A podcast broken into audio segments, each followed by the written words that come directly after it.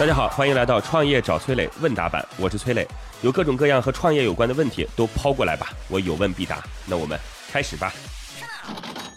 听众海角天边提问说：“磊哥你好，我的公司是做五金门类的，去年因为管理和经营不善，亏了一百来万，主要是因为扩张的有点野蛮。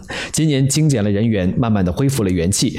呃，我想问问，应该怎样合理的扩大规模？如果同时做专业型的网店和全品类的网店，每个内贸平台和跨境平台都开店的话，应该如何侧重和取舍呢？”您说做五金门类的，这五金跟我们的生活有关系，像什么门窗这种都是五金，甚至连我们的桌椅沙发当中的这些配件也都可以是五金。然后工业领域当中，但凡跟金属相关的都是五金。所以你说做五金门类的，基本上等于啥也没说，是吧？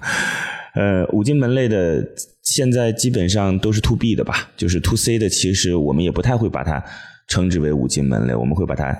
称之为家居类或者是门窗类等等。既然你说自己是五金类的，应该是就是主要是向企业来进行销售的。那你也没告诉我具体是哪个专业的形态。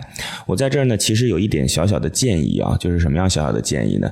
我们再往这个下游去追溯。今天你做的这个五金配件，一直往下游去追溯，这个下游要去采购的时候，现在有没有一些企业在去做一些比较先进的 SaaS 平台？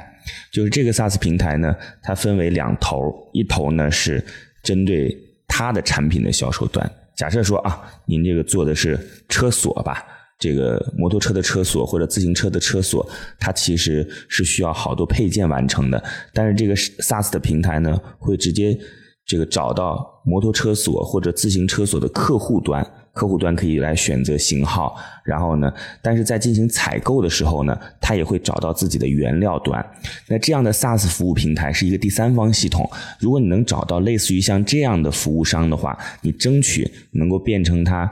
原料端来提供上游产品的这个厂家，那这样的工具或者这样的企业进销存的 SaaS 平台，你有没有去联系过？有没有去跟他们沟通过？如果你能提供一个相对比较合适的产品和价格的话，其实这个渠道是可以现在去挖掘红利的。至于说类似于像汇聪网这样的网站，能不能真的给你带来流量，你自己心里边会有数。我觉得如果没有的话，我建议你把。精力能够稍微去做一些转向，能够看一看那些企业自己当底层工具的那些服务商，他们是可以给你带来新的流量的。不知道你听懂了没有啊？如果有时间的话，我们可以聊一聊，好吧？那祝您成功，谢谢。好，在这里要告诉各位哦，各位可以加我的个人微信号八六六二幺幺八六六二幺幺，我自己组建了一个专门服务创业者的社群，叫乐客独角兽，这当中已经有一万多号创业者了。大家加入进来，有关创业的问题，我有问必答，希望能够帮助到各位哦。我的个人微信号是八六六二幺幺八六六二幺幺，等你来哦。听众四季星座扛把子提问说：“磊哥你好。”我是开淘宝店的，做服装方面，这几年也是越来越难做了，大家的货源也都差不多。我自己积累了一些服装供应链的人脉，在想做自己的品牌，可是我现在没有任何品牌方面的经验，想找品牌方面的人一起做。磊哥，你觉得这个岗位我是高薪招人好，还是找合伙人一起来做好呢？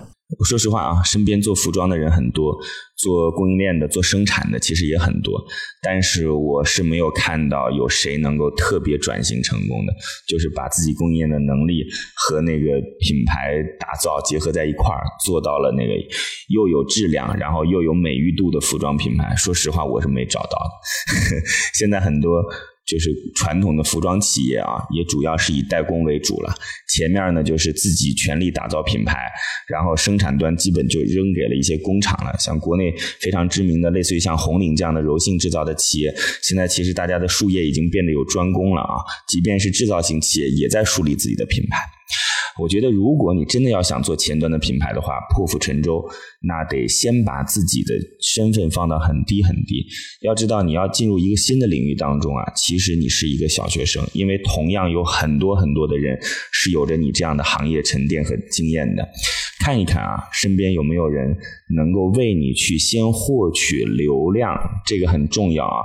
这个获取流量的意思，就包括说有没有淘宝直播的店，有没有新浪的大 V，或者说有没有线下的渠道。我觉得前两种呢，现在可以再去找找看。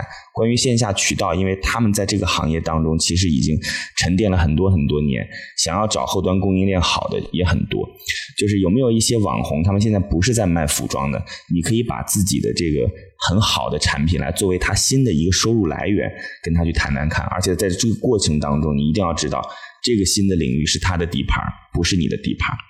找到那个对你的产品很陌生，但是自己又有一大批粉丝，有一大批准用户，然后你们的合作对他来讲是一块新的营收，这样的人最适合跟你合作。所以您看看吧，高薪招人这件事儿，我告诉您，别想了。进入到一个新的领域，那就先从小学生做起，好吧？祝您成功，谢谢。好吧，如果你也有跟创业相关的问题想要问我，可以在评论区里边留言，或者加我的个人微信号八六六二幺幺八六六二幺幺。